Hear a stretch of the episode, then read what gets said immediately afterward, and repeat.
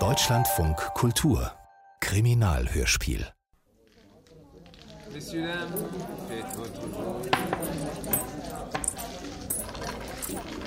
Les jeux sont faits. Rien ne va plus.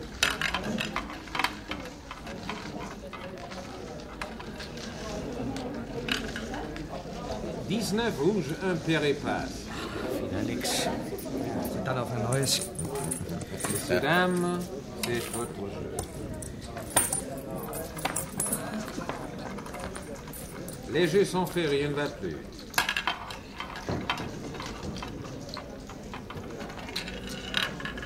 Huit. Noir, père et mort. Danke, mein Freund. Hier, für die Bank. Bien des merci, Monsieur le Marquis. Sagenhaft.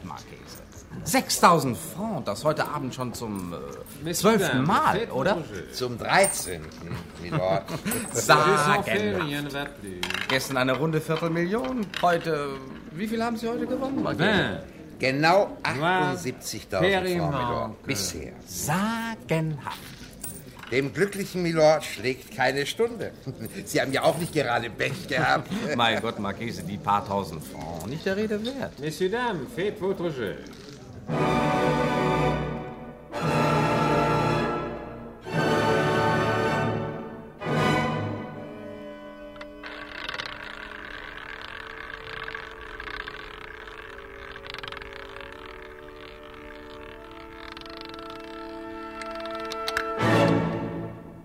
Monte Carlo. Mehr brauche ich nicht zu sagen. Sie wissen Bescheid. Säulen und Samt, Kristalllüster, Gold auf den Spieltischen, schöne Frauen, elegante Männer. Mit einem Wort, große Welt.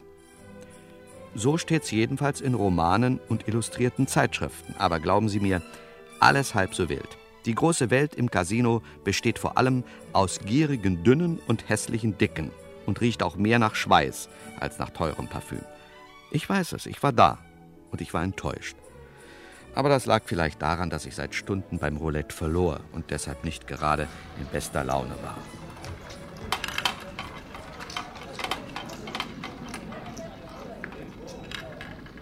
Vingt-quatre rouges, père et passe. Genau daneben. Ist doch nicht zu glauben. Gratuliere, Marquese. Wieder Volltreffer. Oh, das. Danke, Milord. Äh, wo bleibt denn mein Gewinn? Die Bank ist gesprengt, Monsieur le Marquis. Darf ich Sie um einen Augenblick Geduld bitten? Das Kapital der Bank wird sogleich aufgestockt werden. Gut, gut, aber machen Sie schnell. Bevor Sie schließen, möchte ich noch ein bisschen mehr gewinnen. An meinem Roulette-Tisch hatten eigentlich nur zwei Spieler Glück. Ein leicht törichter Jüngling mit Monokel namens Lord Westerfield und in erster Linie ein gewisser Marchese della Rocca aus Sizilien, der mir irgendwie bekannt vorkam, wenn ich auch nicht wusste, wo ich ihn hintun sollte. Als fünf Minuten vor zwölf das letzte Spiel angesagt wurde, thronte er, wie Krösus persönlich, hinter einem Berg von Banknoten und Münzen. Und ich, ich hatte nur noch ein einziges goldenes 20-Franc-Stück. Mesdames à la dernière, das letzte Spiel. Faites votre jeu. Da geht er hin. Der letzte Mohikaner. Les jeux sont faits, rien ne va plus. Treize et mort.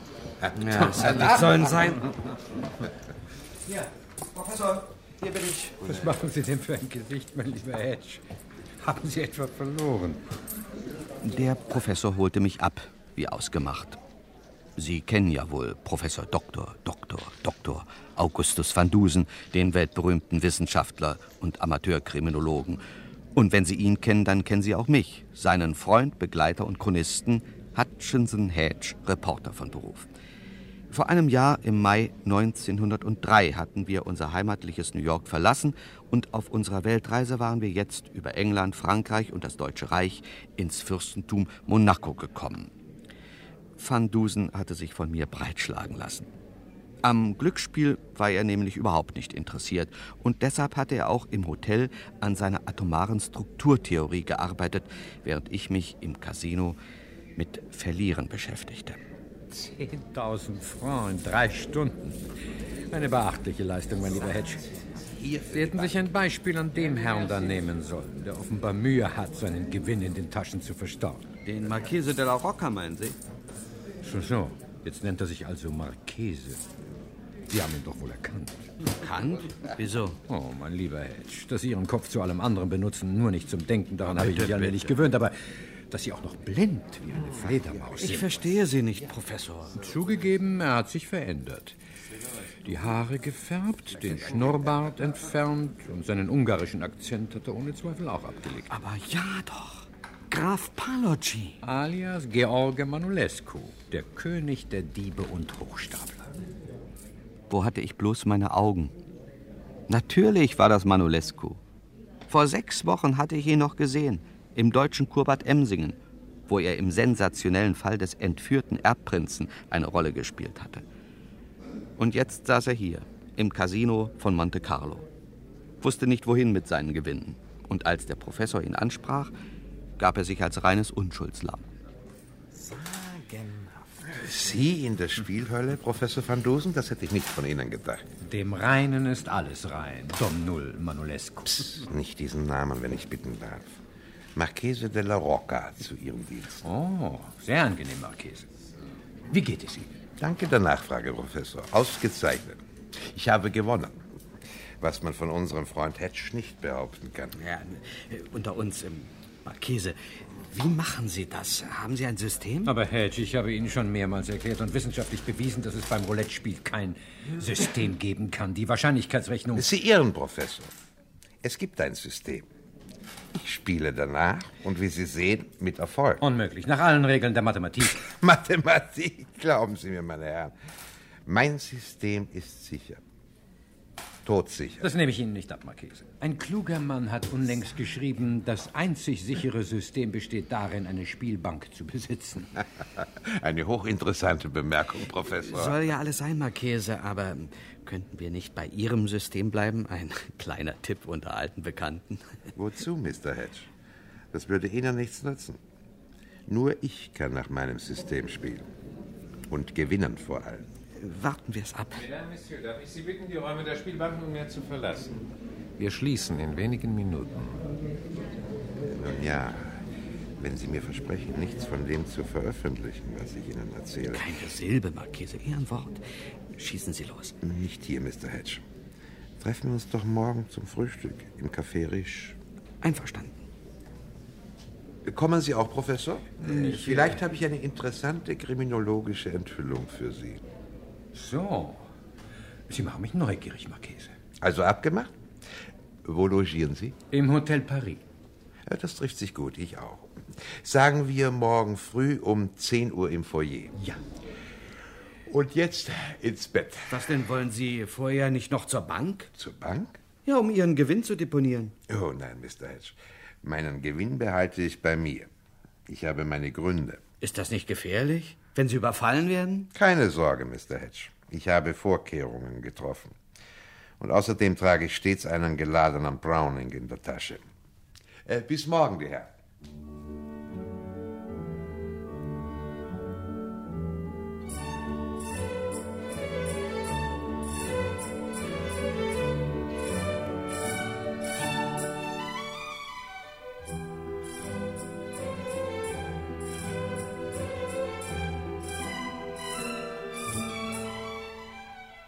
Am nächsten Morgen waren wir pünktlich um 10 im Foyer des Hotels.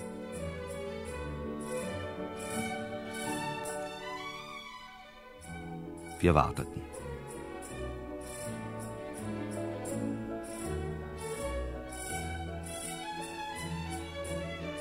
Es wurde halb elf.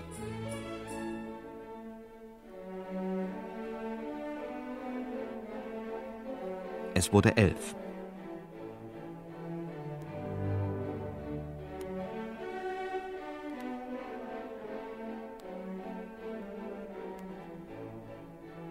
Manolescu, alias Marchese de la Rocca, ließ sich nicht sehen.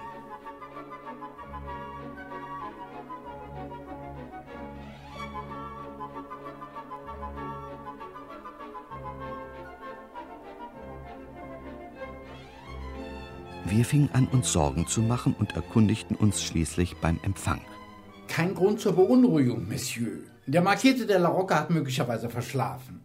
Ja, oder die Verabredung mit Ihnen schlicht Nein, nein, vergessen. äh, das kann ich mir nicht vorstellen. Rufen Sie in seinem Zimmer an. Ja, wenn Sie es wünschen, Monsieur le Professeur. Bitte. Marchese de la Rocca. Zimmer 17.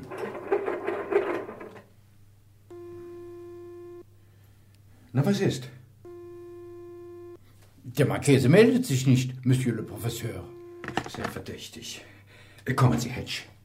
Wir eilten die Treppe empor und über den Gang im ersten Stock zum Zimmer 17. Während der Empfangschef hier ein Trommelkonzert an der Tür zum Besten gab, wurde ich abgelenkt durch eine Erscheinung, die aus dem Wäschekabinett am Ende des Ganges auftauchte und an uns vorbeischwebte. Monsieur Marchese! Öffnen Sie, Monsieur Marchese! Bitte? Ausgesprochen hübsches Zimtmädchen, Professor. Aber Hedge, nehmen Sie sich zusammen. Zu Befehl, Professor. Der Marchese muss da sein, ich verstehe das nicht. Sie haben Ihren Hauptschlüssel bei sich. Jawohl, Monsieur le Professeur. Dann öffnen Sie. Ja, wenn Sie meinen, Aber Monsieur bitte. le Professeur, auf Ihre Verantwortung. Nun machen Sie schon. Es geht nicht. Die Tür ist von innen verriegelt. Sprechen Sie sie auf. Ich weiß Tun Sie, was ich Ihnen sage.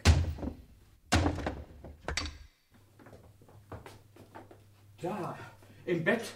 Mon Dieu, er ist tot. Erschossen, wie es scheint. Selbstmord. Meinen Sie? Ja, was sonst, Monsieur le Professeur? Ich muss die Polizei verständigen. Im Bett an der linken Zimmerwand lag Manolescu im Nachthemd, eine blutige Schusswunde an der rechten Schläfe.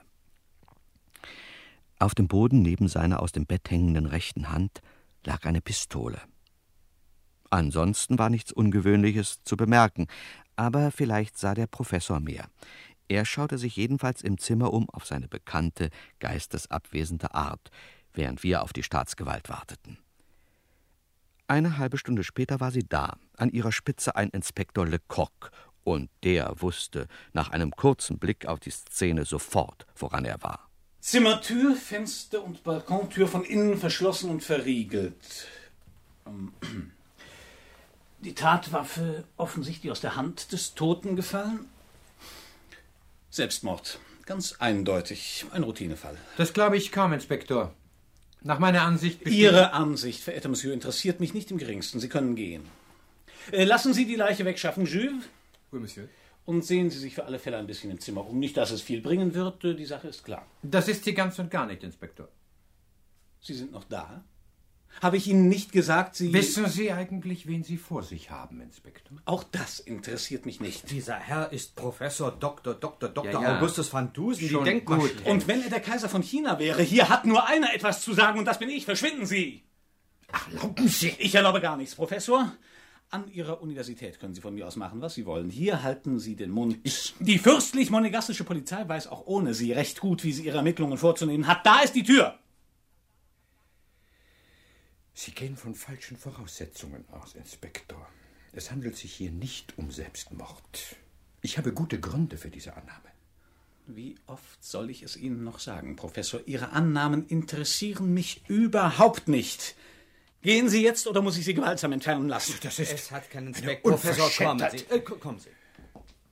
Und wenn Sie wagen sollten, sich auch weiterhin mit dieser Angelegenheit zu beschäftigen und die Arbeit der Polizei zu stören, dann lassen Sie sich gesagt sein, ein unliebsamer Ausländer ist sehr schnell ausgewiesen. Adieu, Professor. Wir gingen. Der Professor war bleich. Dass er wie ein Schuljunge heruntergeputzt wurde, war dem großen Mann noch nie passiert. Ich musste ein bisschen grinsen. Zu meiner Schande sei es gesagt, aber natürlich nur innerlich. Mich aus dem Zimmer zu werfen, zu beleidigen, mit Ausweisung zu bedrohen. Mich, Professor van Dusen. Unglaublich, Professor. Eine bodenlose Frechheit, um nicht zu sagen Majestätsbeleidigung. Ich werde es ihm zeigen, diesem, diesem aufgeblasenen Wicht. Ich werde ihm den Fall um die Ohren schlagen. Mit der Nase werde ich ihn auf den wahren Sachverhalt stoßen. Ich werde ihm beweisen, dass Manolescu sich nicht selbst getötet hat. Sind Sie da ganz sicher, Professor? Ich meine, dieser Inspektor Lecoq hat sich zwar unmöglich benommen, aber in der Sache hat er doch wohl recht. Aber Hedge, Was anderes als Selbstmord kann eigentlich nicht in Frage kommen, oder? Mein lieber Hedge, habe ich mich in meinem ganzen Leben bisher auch nur ein einziges Mal geirrt? Nein, Professor, nicht, dass ich wüsste. Sehen Sie, Und deshalb werde ich mich auch in diesem Falle nicht irren. Aber äh, Lecoq sollte eigentlich wissen, wovon er redet. In diesem schönen Ländchen bringen sich unglückliche Spieler massenhaft um die Ecke. War Manolesco ein unglücklicher Spieler? Ja, im Gegenteil, er hat gewonnen. So ist es. Und wenn Sie dies nebst einigen anderen ins Auge springenden Tatsachen in Erwägung Weiß ziehen... schon, Professor 2 und 2. Wie oft habe ich Ihnen schon gesagt, mein lieber Professor, Hedge, darf ich Sie auf die Tatsache denn? hinweisen, dass es geklopft hat. Äh, was hat es geklopft? Ja. Ach, wirklich? Äh, äh, äh, herein!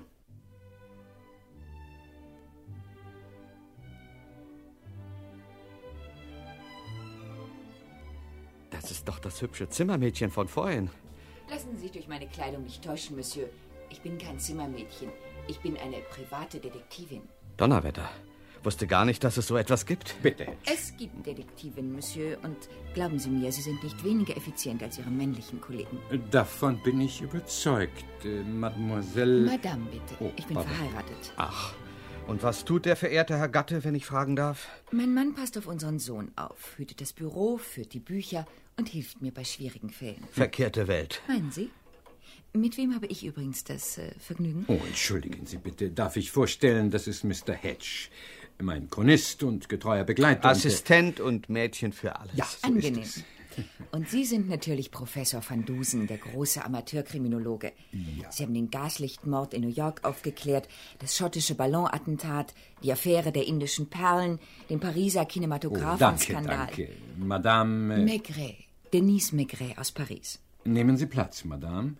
Ich bin hocherfreut, hier wenigstens einen Menschen zu treffen, der meine bescheidenen Verdienste auf dem Gebiet der Kriminologie zu würdigen versteht. Äh, Was kann ich für Sie tun, Madame? Ich bin gekommen, Professor, um Ihnen meine Hilfe anzubieten. Äh, Ihre Hilfe? Wie es scheint, arbeiten Sie und ich am gleichen Fall.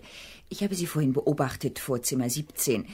Ich habe an der Tür gelauscht. Aber, aber, Madame. Ich weiß also, dass Sie sich für den Marchese de la Rocca interessieren. Der Marchese, wollen wir ihn vorerst auch weiterhin so nennen, war ein alter Bekannter. Ich fühle mich deshalb in gewissem Sinne verpflichtet, seinen mysteriösen Tod aufzuklären. Insoweit haben Sie recht, Madame. Und worin besteht Ihr Interesse an dieser Angelegenheit? Meine Firma, Professor, hat einen gewissen Ruf. Daran zweifle ich nicht, Madame. Der Marchese hat mich engagiert. Ach. Und wann?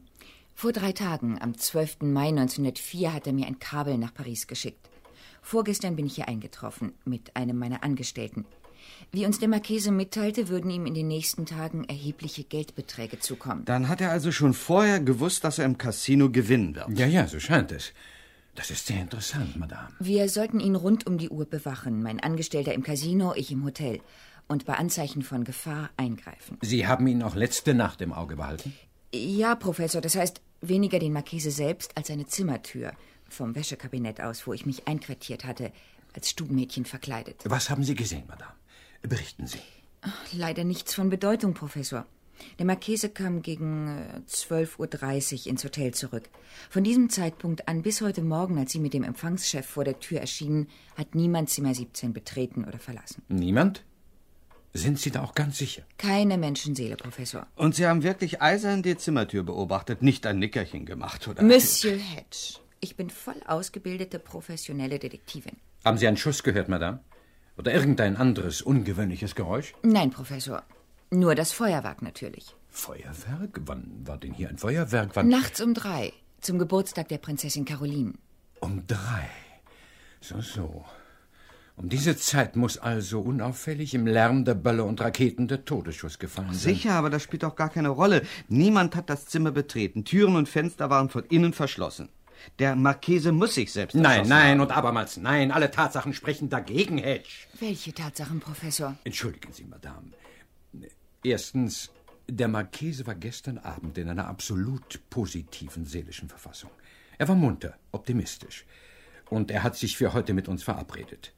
Zweitens, er hat an den letzten beiden Abenden hoch gewonnen. Fast 400.000 Francs. Dieser hohe Betrag befand sich heute nicht mehr in seinem Zimmer. Ich habe mich sorgfältig umgesehen. Drittens, die Wunde wies keine Pulverspuren auf, wie sie ein Schuss aus nächster Nähe unbedingt hätte zurücklassen müssen. Und schließlich viertens, bei der Tatwaffe handelt es sich um eine automatische Pistole vom Typ Webley. Der Marchese besaß jedoch, wie er uns mitteilte, einen Browning. Das kann ich bestätigen, Professor. Und dieser Browning ist wie die 400.000 Francs aus dem Zimmer verschwunden. Fazit: Ein Unbekannter hat den Marchese ermordet, beraubt und danach einen Selbstmord vorgetäuscht. Schlüssig und überzeugend. Von einem Professor van Dusen habe ich nichts anderes erwartet. Danke, Madame. Wer die Tat begangen hat und vor allem wie sie begangen wurde, das bleibt aufzuklären. Aber nicht von der Polizei, Professor. Die hat den Fall schon abgeschlossen und als Selbstmord zu den Akten gelegt. Im Fürstentum Monaco will man kein unliebsames Aufsehen. Selbstmorde gehören hier zum täglichen Brot. Aber ein Mord? Es wird also unsere Aufgabe sein, den Fall zu lösen. Was mich betrifft, so empfinde ich, wie ich bereits erwähnte, dem Marchese gegenüber eine gewisse Verpflichtung. Noch mehr aber reizt mich das Rätsel, mit dem wir es hier zu tun haben. Bekanntlich ist der Mord im hermetisch verschlossenen Raum die hohe Schule des Kriminologen. Und meine bisherigen Erfolge gerade auf diesem Felde sind der Welt bekannt, Professor. Äh, das mag sein. Was mir nicht klar ist, Madame, sind Ihre Motive, sich weiterhin mit dem Fall zu beschäftigen. Der Marchese ist tot, Ihre Aufgabe ist beendet. Nein, Professor, das ist sie nicht. Auch ich fühle mich verpflichtet, den Mord an meinem Auftraggeber wenigstens aufzuklären, wenn ich ihn schon nicht verhindern konnte. Außerdem hat der Marchese mich für eine Woche im Voraus bezahlt. Ich stehe also immer noch in seinen Diensten. Wie ist es? Arbeiten wir zusammen? Mit, mit dem, dem, allergrößten Vergnügen. Hedge. Mit dem allergrößten Vergnügen, Madame Maigret. Die Kooperation zweier so eminenter Kriminologen. Zweier? Und ich? Aber natürlich, mein lieber Hedge. Sie werden uns, davon bin ich überzeugt, von großem Nutzen sein. Naja, ich machte gute Miene zum zweifelhaften Spiel und erlaubte mir nur eine kleine innerliche Frage zu den edlen Motiven des Professors.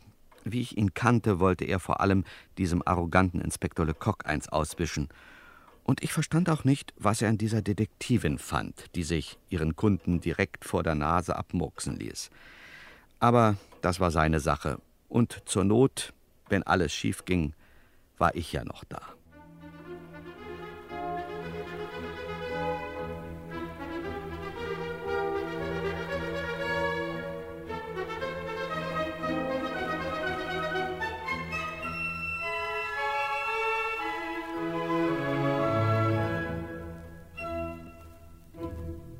Machen wir also einen Schlachtplan. Sie, Madame Maigret. Ja, Professor. Sie besorgen sich eine Unterkunft. Ich habe schon ein Zimmer in einer kleinen Pension unten am Hafen. Sie nehmen sich ein zweites. Und zwar in diesem Hotel. Ah, ich verstehe, Professor. Gut für Sie, Madame. Ich verstehe kein Wort. Das Paris ist voll. Man wird Ihnen voraussichtlich das soeben frei gewordene Zimmer 17 geben. Wenn nicht. Werde ich dafür sorgen. Sehr gut, Madame. Zwar habe ich den Raum bereits einer ersten Durchsicht unterzogen, ich muss ihn aber möglichst bald in genaueren Augenschein nehmen, um meine Theorie zu überprüfen. Theorie heißt das, Sie wissen schon, wie der Marchese umgebracht wurde? Selbstverständlich weiß ich das, mein lieber Hedge. Im Großen und Ganzen. Beweise und Spuren werde ich allerdings erst heute Abend sichern können. Man wird Ihnen Zimmer 17 frühestens in einigen Stunden überlassen, Madame, wenn es von der Polizei freigegeben und aufgeräumt ist. Letzteres hoffentlich nicht allzu gründlich. Bevor es soweit ist, werden wir. Zu Mittagessen. Unwichtig, Hedge. Wir werden dem Casino einen Besuch abstatten. Dem Casino wollen Sie etwas spielen, Professor? Aber, Hedge, Sie haben in der ganzen Aufregung offenbar das System des Marchese völlig vergessen. Was hat denn das mit dem Mord zu tun? Oh, sehr viel, mein lieber Hedge. Und daher werden wir im Casino das Geheimnis ergründen, wie Marchese della Rocca nicht nur an zwei aufeinanderfolgenden Abenden Unsummen zu gewinnen, sondern sein Glück auch noch akkurat vorherzusagen wusste. Nach ein paar Anweisungen des Professors verabschiedete sich Madame Maigret. Und nach etwa einer Stunde trafen wir uns alle im Casino wieder. Am Roulette-Tisch 14, wo ich gestern Pech und der Marchese so viel Glück gehabt hatte. Madame, die ihr Zimmermädchenkostüm inzwischen gegen eine atemberaubende Robe vertauscht hatte, spielte. Ich auch, so wie uns der Professor instruiert hatte. Er selbst hielt sich im Hintergrund und beobachtete aufmerksam das Geschehen.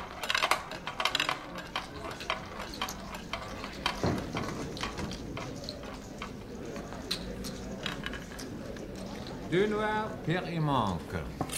Verzeihen Sie, Madame, das ist mein Gewinn. Aber Monsieur, ich habe dieses Goldstück auf schwarz gesetzt, da bin ich ganz sicher. Sie müssen sich irren, Madame, das ist mein Goldstück und mein Gewinn. Geben Sie schon her. Ich denke gar nicht daran. Sie sind ein Betrüger, Monsieur, und ein Flegel. Oh! Madame. Sie gehen so weit, Madame. Das war doch immerhin mein Geld. Also diese Dame... Ich muss doch sehr bitten. will sich mein Geld unter den Nagel reißen. Mein also Unverschämtheit. Wir werden die Sache gleich geklärt haben. Sie haben es sicher gemerkt. Was Madame Maigret und ich da abzogen, war ein abgekartetes Spiel, eine Show. Und im Trubel, der dabei entstand, ließ der Professor ein Goldstück fallen und kroch unbeachtet auf dem Boden und unter dem Spieltisch herum. Als er wieder auftauchte, zwinkerte er mir kurz zu, das verabredete Signal, den Streit abzubrechen. Und das tat ich denn auch. Als Kavalier verzichtete ich großzügig auf meinen Gewinn zugunsten von Madame, die gleich darauf das Casino verließ. Die Gemüter beruhigten sich. Das Spiel ging weiter. Messieurs, dames, faites votre jeu. Les jeux sont faits, rien ne va plus. 21, rouge, 1, Gut gemacht, mein lieber Hedge. Und jetzt gehen Sie und besorgen Sie mir einen Kompass. Ein Kompass? Wo soll ich denn... Leise, am Hafen, in einem Laden für Schiffsbedarf. Kaufen Sie einen nautischen Kompass, möglichst klein. Aber was wollen Sie denn mit einem Kompass? Später, Hedge, beeilen Sie sich. Hören und gehorchen. Das ist das Motto des kriminologischen Assistenten. 20 Minuten später war ich wieder im Casino mit einem Taschenkompass, den ich Van Dusen unauffällig übergab. Er hielt ihn in der Hand verborgen, wanderte damit um Tisch 14 und schien ab und zu etwas abzulesen. Merkwürdig. Wie besprochen, verließen wir dann das Casino getrennt und trafen uns im Hotel wieder in Zimmer 17, dem Mordzimmer, das Madame Maigret in der Zwischenzeit bezogen hatte.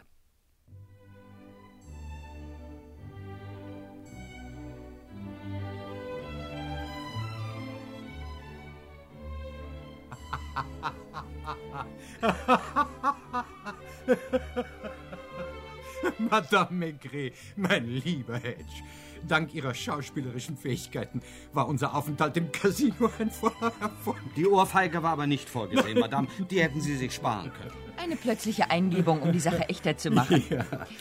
Sie sind also hinter das Geheimnis gekommen, Professor? Ja, das bin ich, Madame. Ja und? Wie funktioniert das System? Kann man damit gewinnen? Darf ich es mal ausprobieren? Das, mein lieber Hedge, würde ich Ihnen nur dann raten, wenn Sie sich eines Vergehens gegen die Strafgesetze schuldig machen wollen. Beim System des Marchese handelt es sich nämlich kurz und bündig gesagt um Betrug. Ja, dann. Schade, ich hätte so gern auch mal gewonnen. Darauf werden Sie nun verzichten müssen, mein lieber Hedge. Dass es bei den auffälligen Gewinnen des Marchese nicht mit rechten Dingen zugehen konnte, war mir von vornherein klar. Denn allen Gerüchten zum Trotz ist es unter regulären Umständen unmöglich, Lauf und Ziel der Kugel vorauszusagen. Es blieb also nur eine betrügerische Manipulation. Und dass es sich in der Tat so verhielt, konnte ich bei unserem Casino-Besuch eindeutig feststellen. Während Sie beide Ihre kleine Komödie aufführten, gelang es mir nämlich, die Unterseite des Roulette-Tisches kurz, aber eingehend zu examinieren. Und dabei entdeckte ich zwei interessante Unregelmäßigkeiten. Einen beweglichen Holzstift, der in einem runden, etwa 40 Zentimeter langen Schlitz lief, direkt am Sitz des Croupiers und unter den Zahlentaschen eine durchgehende Wölbung. Aha, ein Magnet, Professor? Ausgezeichnet, Madame, ein Magnet. Das war auch meine Annahme. Und sie wurde durch mein Experiment mit dem Kompass bestätigt. Gestern und vorgestern geschah Folgendes. Nach einem genau abgesprochenen Plan brachte der Kopier den Magneten, der sich in der Wölbung befindet, mittels des Holzstiftes zu bestimmten Zeiten unter eine bestimmte Zahl und ließ darauf eine präparierte Kugel rollen, die er vermutlich im Ärmel verborgen hielt. Elfenbein mit Eisenkern. Ja, höchstwahrscheinlich. Naja, so kann ich auch gewinnen. Der Croupier steckte also mit dem Marchese unter einer Decke. Nicht nur der Croupier. Gerade um derartige Manipulationen auszuschließen, werden die Tische regelmäßig untersucht, vor allem nach einer sensationellen Gewinnsträhne. Dafür sorgt der Casino-Pächter. Und da der Marchese an zwei aufeinanderfolgenden Abenden hoch gewonnen hat und offenbar für die kommenden Tage ebenfalls mit großen Gewinnen rechnete. Ist dieser Pächter mit in den Betrug verwickelt? Ohne Frage. Und ich kann Ihnen auch den Grund sagen. Sprechen Sie, Madame. Anfang dieses Jahres ist ein aufsehenerregendes Buch über Monte Carlo und die Spielbank erschienen, von Hiram Maxim, dem bekannten Erfinder. Und darin wird genau nachgewiesen, was Sie auch sagen, Professor, dass es kein System gibt. Dass die Bank immer gewinnt und der Spieler sein Geld los wird. Seitdem ist der Umsatz im Casino stark zurückgegangen. Der Pächter, ein gewisser Monsieur Dupin, war damit natürlich ganz und gar nicht einverstanden. Was man verstehen kann. Und da hatte er eine grandiose Idee. Er dachte sich, wenn jemand mehrmals die Bank sprengt und sich das herumspricht, dann kommen die Leute wieder an den Spieltisch. Und darum sorgte er dafür, dass die Bank gesprengt wurde. Er ließ einen höchst unvorschriftsmäßigen Roulette-Tisch bauen, verständigte sich mit einem seiner Croupiers und fand auch einen Gewinner, der bereit war, das Spielchen mitzumachen. Den Marchese della Rocca. Der, wie er vermutlich wusste, kein sizilianischer Adliger war, sondern der berüchtigte Hochstapler Manulescu. Interessant. Für diese unsere Rekonstruktion spricht auch die Tatsache, dass Manulescu seine sogenannten Gewinne nicht zur Bank brachte. Er musste sie natürlich zum größten Teil zurückgeben, und um keinen Verdacht zu erregen. Konnte er das nur bar erledigen, nicht per Überweisung oder Scheck. Wir verstehen uns, Madame. Ein nicht ganz sauberer Reklamegag. Soweit ist die Sache klar, aber mit dem Mord hat das ja alles wohl nichts zu tun. Aber ganz im Gegenteil, mein lieber Hedge. Auch was den Mord angeht, sind wir ein erhebliches Stück weitergekommen. Also die Sache ist doch ganz einfach. Nein, Madame, lassen Sie ihn selbst darauf kommen. Nun, Hedge? Na, denken Sie ein bisschen darüber nach während ich mich im Zimmer noch einmal nach Spuren umsehe. Wenn Sie mich kennen, brauche ich Ihnen wohl kaum zu sagen, dass bei meinem Nachdenken nicht viel rauskam, obwohl ich mir wirklich große Mühe gab. Auch der Professor gab sich Mühe. Er suchte zuerst im Zimmer herum, vor allem an der Balkontür und am Fenster. Dann auf dem Balkon, und dabei fand er tatsächlich dieses und jenes. Sehen Sie hier, auf dem inneren Rahmen der Balkontür. Den kleinen gelben Streifen, meinen Sie? Professor? Vorsicht, nicht berühren, Hedge. Sagen Sie, Madame, spielte Manolesco ein, ähm, ein Streichinstrument? Ein Streichinstrument? Ja? Nicht, dass ich wüsste. Ah, das ist Kolophonium, nicht wahr? So scheint es, Madame. Kolophonium, auch bekannt als Koniferen- oder Terpentinharz. Aber das ist nicht alles. Dies hier habe ich auf dem Balkon entdeckt. Ein Krümel. Tja, sieht aus wie Blumenerde oder Kitt. Na und? Und jetzt folgen Sie mir bitte auf den Balkon. Nun? Fällt Ihnen nichts auf? Der Nachbarbalkon, Professor. Sehr gut, Madame. Er ist nur einen knappen halben Meter von unserem hier entfernt. Das ist doch sehr aufschlussreich. Finden Sie? Also ich. Äh, kommen Sie, gehen wir wieder ins Zimmer. Hallo? Hallo? Ja, Empfang. Van Dusen hier. Wer bewohnt bitte Zimmer 16? Einen Augenblick bitte. Zimmer 16. 16. Lord Westerfield, Monsieur le Professeur. Danke. Lord Westerfield. Lord Westerfield? Das ist doch der junge Mann, der gestern Abend im Casino auch so hoch gewonnen hat. Aha, dann sollten wir ihm doch einen... Moment, Professor. Das kann nicht sein. Ich kenne Lord Westerfield. Der Bewohner von Zimmer 16 sieht ganz anders aus. Erheblich kleiner und dicker. Woher wollen Sie denn das wissen? Weil ich ihn heute Nacht gesehen habe, als er nach Hause kam. Vom Wäschekabinett. Aus. Das hätten Sie uns aber mitteilen müssen, Madame. Hätten Sie, jawohl. Hedge, bitte. Ich, äh, ich habe es für nicht weiter wichtig gehalten. In einem Mordfall, Madame, ist jede Einzelheit wichtig. Wann war denn das? Ziemlich spät, so gegen halb drei. Also eine halbe Stunde vor dem Feuerwerk. Wie sah der Mann aus? Also wie gesagt, klein, ziemlich korpulent.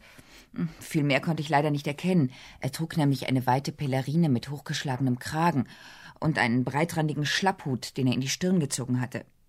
Unter dem Arm hatte er eine große Zeichenmappe. Was? Ich erinnere mich, er stellte sie vorsichtig ab, um die Tür aufzuschließen. Eine Zeichenmappe? Ja, und die Mappe hatte er auch bei sich, als er zwei Stunden später wieder ging. Nach zwei Stunden schon? Interessant. Er hat eine Zeichenmappe und offensichtlich auch einen Zimmerschlüssel. Sehr interessant. Und es war ganz bestimmt nicht Lord Westerfield? Auf keinen Fall, Professor. Hm. Dennoch sollten wir seine Lordschaft etwas näher unter die Lupe nehmen. Ich muss in den nächsten Stunden die gefundenen Spuren einer chemischen Analyse unterziehen. Mit Ihrem berühmten Miniaturlabor, das Sie stets bei sich führen. Ganz recht, Madame. Für Sie selbst habe ich einen anderen wichtigen Auftrag. Also werden Sie sich um Lord Westerfield kümmern, mein lieber Hedge? Meinen Sie wirklich, Professor? Unterschätzen Sie meinen Freund Hedge nicht, Madame. Er hat ohne Zweifel seine Qualitäten. Vielen Dank, sagte ich innerlich machte mich auf und suchte den sagenhaft edlen Spross der britischen Aristokratie. Zunächst im Casino, ohne Erfolg. Im Park fand ich ihn schließlich, leicht schwankend und voll des süßen Weines.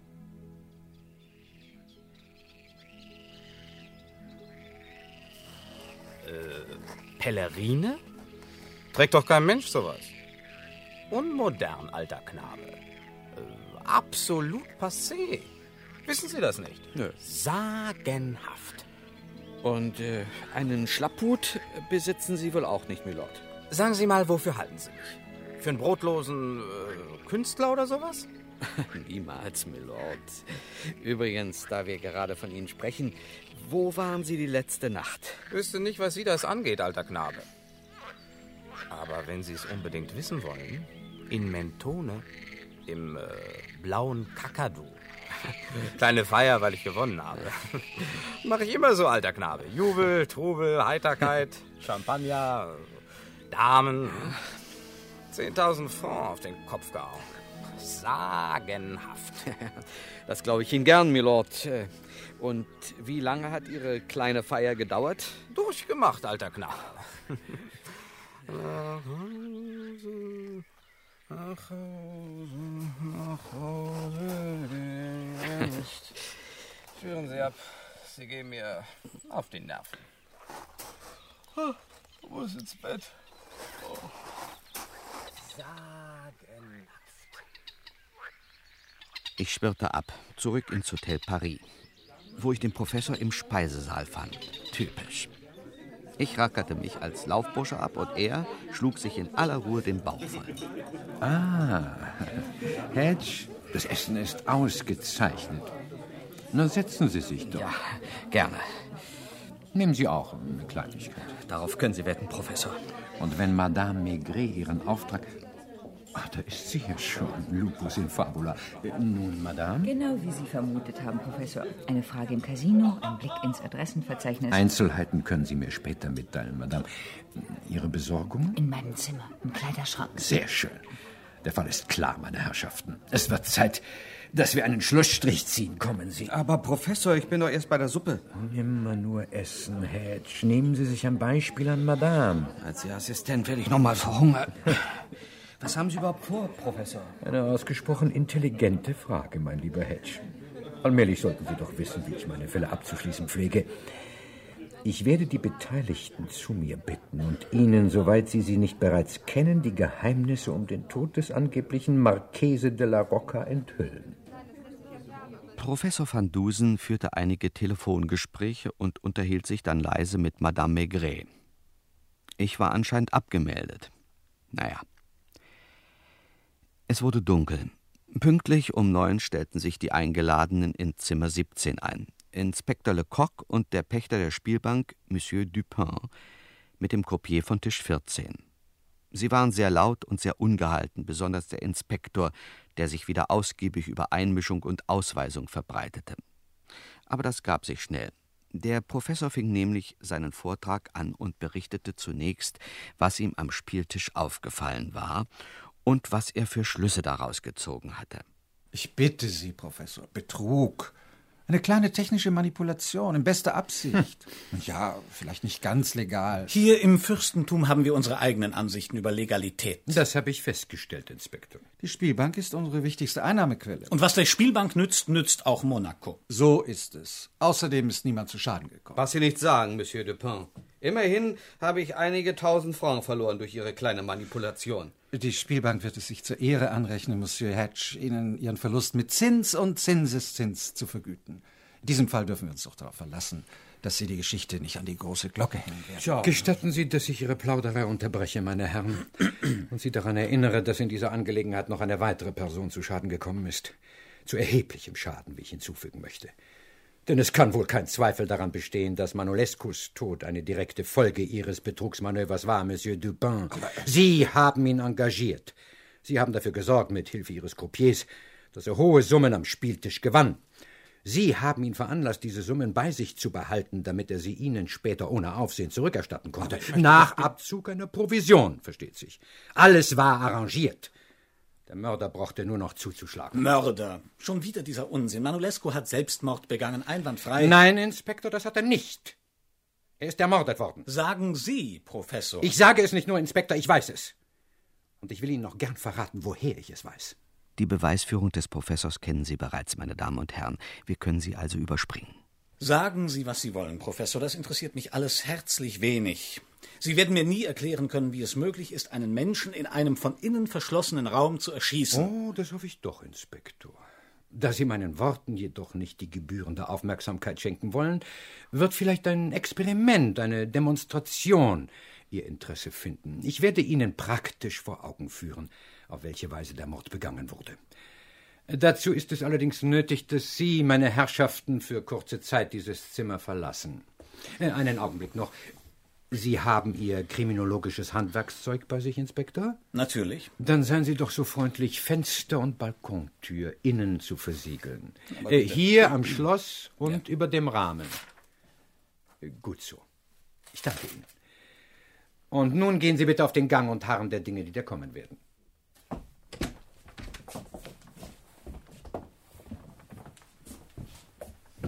Inspektor. Ja? Es wäre mir aus bestimmten Gründen sehr angenehm, wenn ein Repräsentant des Hotels zu Ihnen stoßen würde. Bitte, bitte. Hedge? Ja, Professor? Wir rufen Sie unten an. Der Empfangschef soll kommen. Ja. Danke. Der Empfangschef kam. Verwundert und ein bisschen verstört. Wir warteten. Lauschten. Hörten ein gedämpftes Klirren versuchten uns auszumalen, was der Professor im verschlossenen Zimmer trieb, und starrten die Tür an. Die falsche, wie sich herausstellen sollte. Denn nach einer guten halben Stunde öffnete sich plötzlich die Tür zum Nebenzimmer, zu Zimmer 16. Im Rahmen erschienen der Professor und Lord Westerfield, letztere in einen fliederfarbenen Morgenmantel gehüllt und nicht gerade in Bestform. Sagenhaft. Kann mir mal einer erklären, was das soll? Da steht dieser äh, alte Knabe plötzlich draußen auf meinem Balkon und klopft an die Scheibe. Und wie ich ihn reinlasse, marschiert er einfach durchs Zimmer. Sagenhaft. Bleiben Sie bei uns, Milord, dann werden Sie alles erfahren. Darf ich Sie jetzt wieder ins Zimmer bitten, meine Herrschaften? Die Siegel. Unverletzt? Wie sind Sie aus dem Zimmer gekommen, Professor? Auf dem gleichen Weg, den der Mörder benutzt hat, Inspektor. Ich ich bin sprachlos. Sehr gut, Inspektor. Bleiben Sie sprachlos. Lassen Sie mich reden. B bitte. In der vergangenen Nacht, etwa um 2.30 Uhr, betrat der Mörder Zimmer 16. Ihr Zimmer, Milord. Ein äh, Mörder in meinem Zimmer? Sagenhaft. Werde mich beschweren. Er öffnete die Balkontür und stieg von Ihrem Balkon, Milord, auf diesen hier über. Keine große sportliche Leistung, wie ich Ihnen aus eigener Erfahrung versichern kann. Er wartete. Als um drei Uhr das vorher angekündigte Feuerwerk begann, zerschlug er blitzschnell diese große Scheibe der Balkontür, richtete den Strahl seiner Laterne auf den im Bett liegenden Manolesco und tötete ihn mit einem wohlgezielten Schuss seiner automatischen Webley. Darauf entriegelte er durch die Lücke in der Scheibe die Balkontür. Er betrat das Zimmer, durchsuchte es, nahm Manolescus Gewinn an sich und seinen Browning. Seine eigene Webley legte er neben die Hand des Toten, um einen Selbstmord vorzutäuschen. Diesem Ziel galt auch seine weitere Tätigkeit. Aus der mitgebrachten Zeichenmappe holte er eine Glasscheibe, die in ihren Abmessungen exakt derjenigen entsprach, die er zerschlagen hatte. Er entfernte sorgfältig die Scherben und den alten Kitt. Wie ich vermute, steckte er alles in die weiten Taschen seiner Pellerine zu den Banknoten und dem Browning. Dann kam die Hauptsache.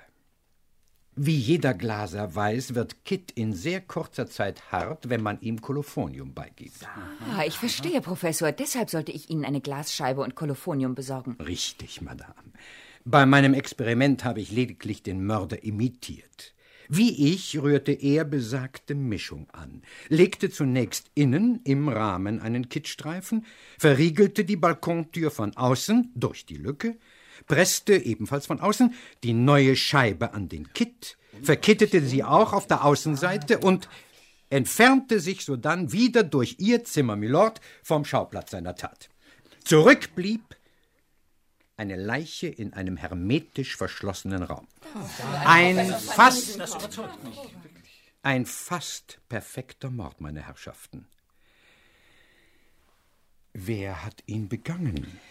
Das ist die Frage. Eine Frage, die sich bei logischer Überlegung und richtiger Wertung aller Fakten ohne Mühe beantworten lässt. No, no, no. Was wissen wir vom Mörder? Er ist klein und korpulent.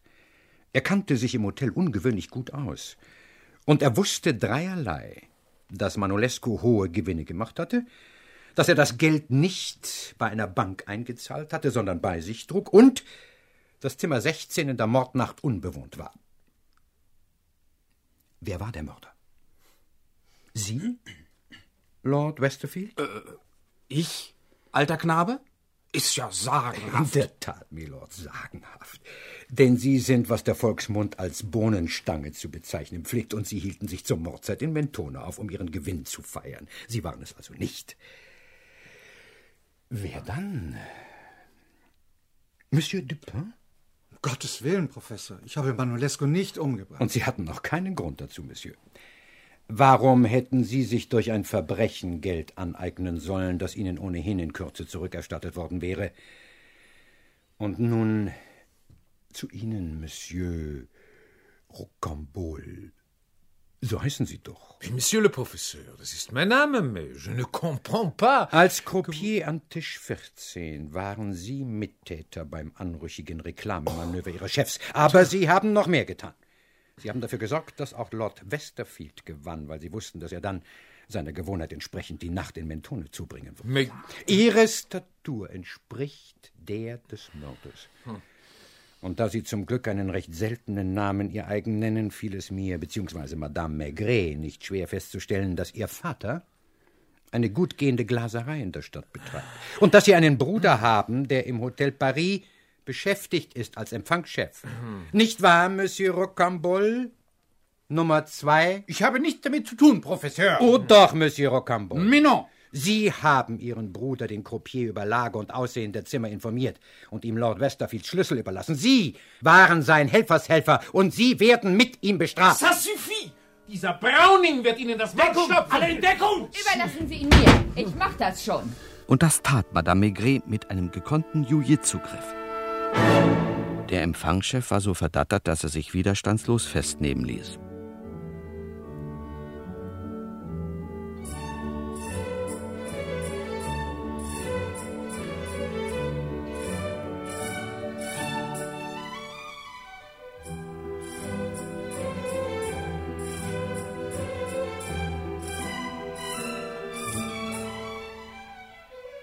Inspektor Lecoq, immer noch sprachlos, zog mit den mörderischen Brüdern ab. Monsieur Dupin folgte ihnen, nachdem er mit mir noch einige, hier nicht weiter erwähnenswerte, finanzielle Fragen besprochen hatte.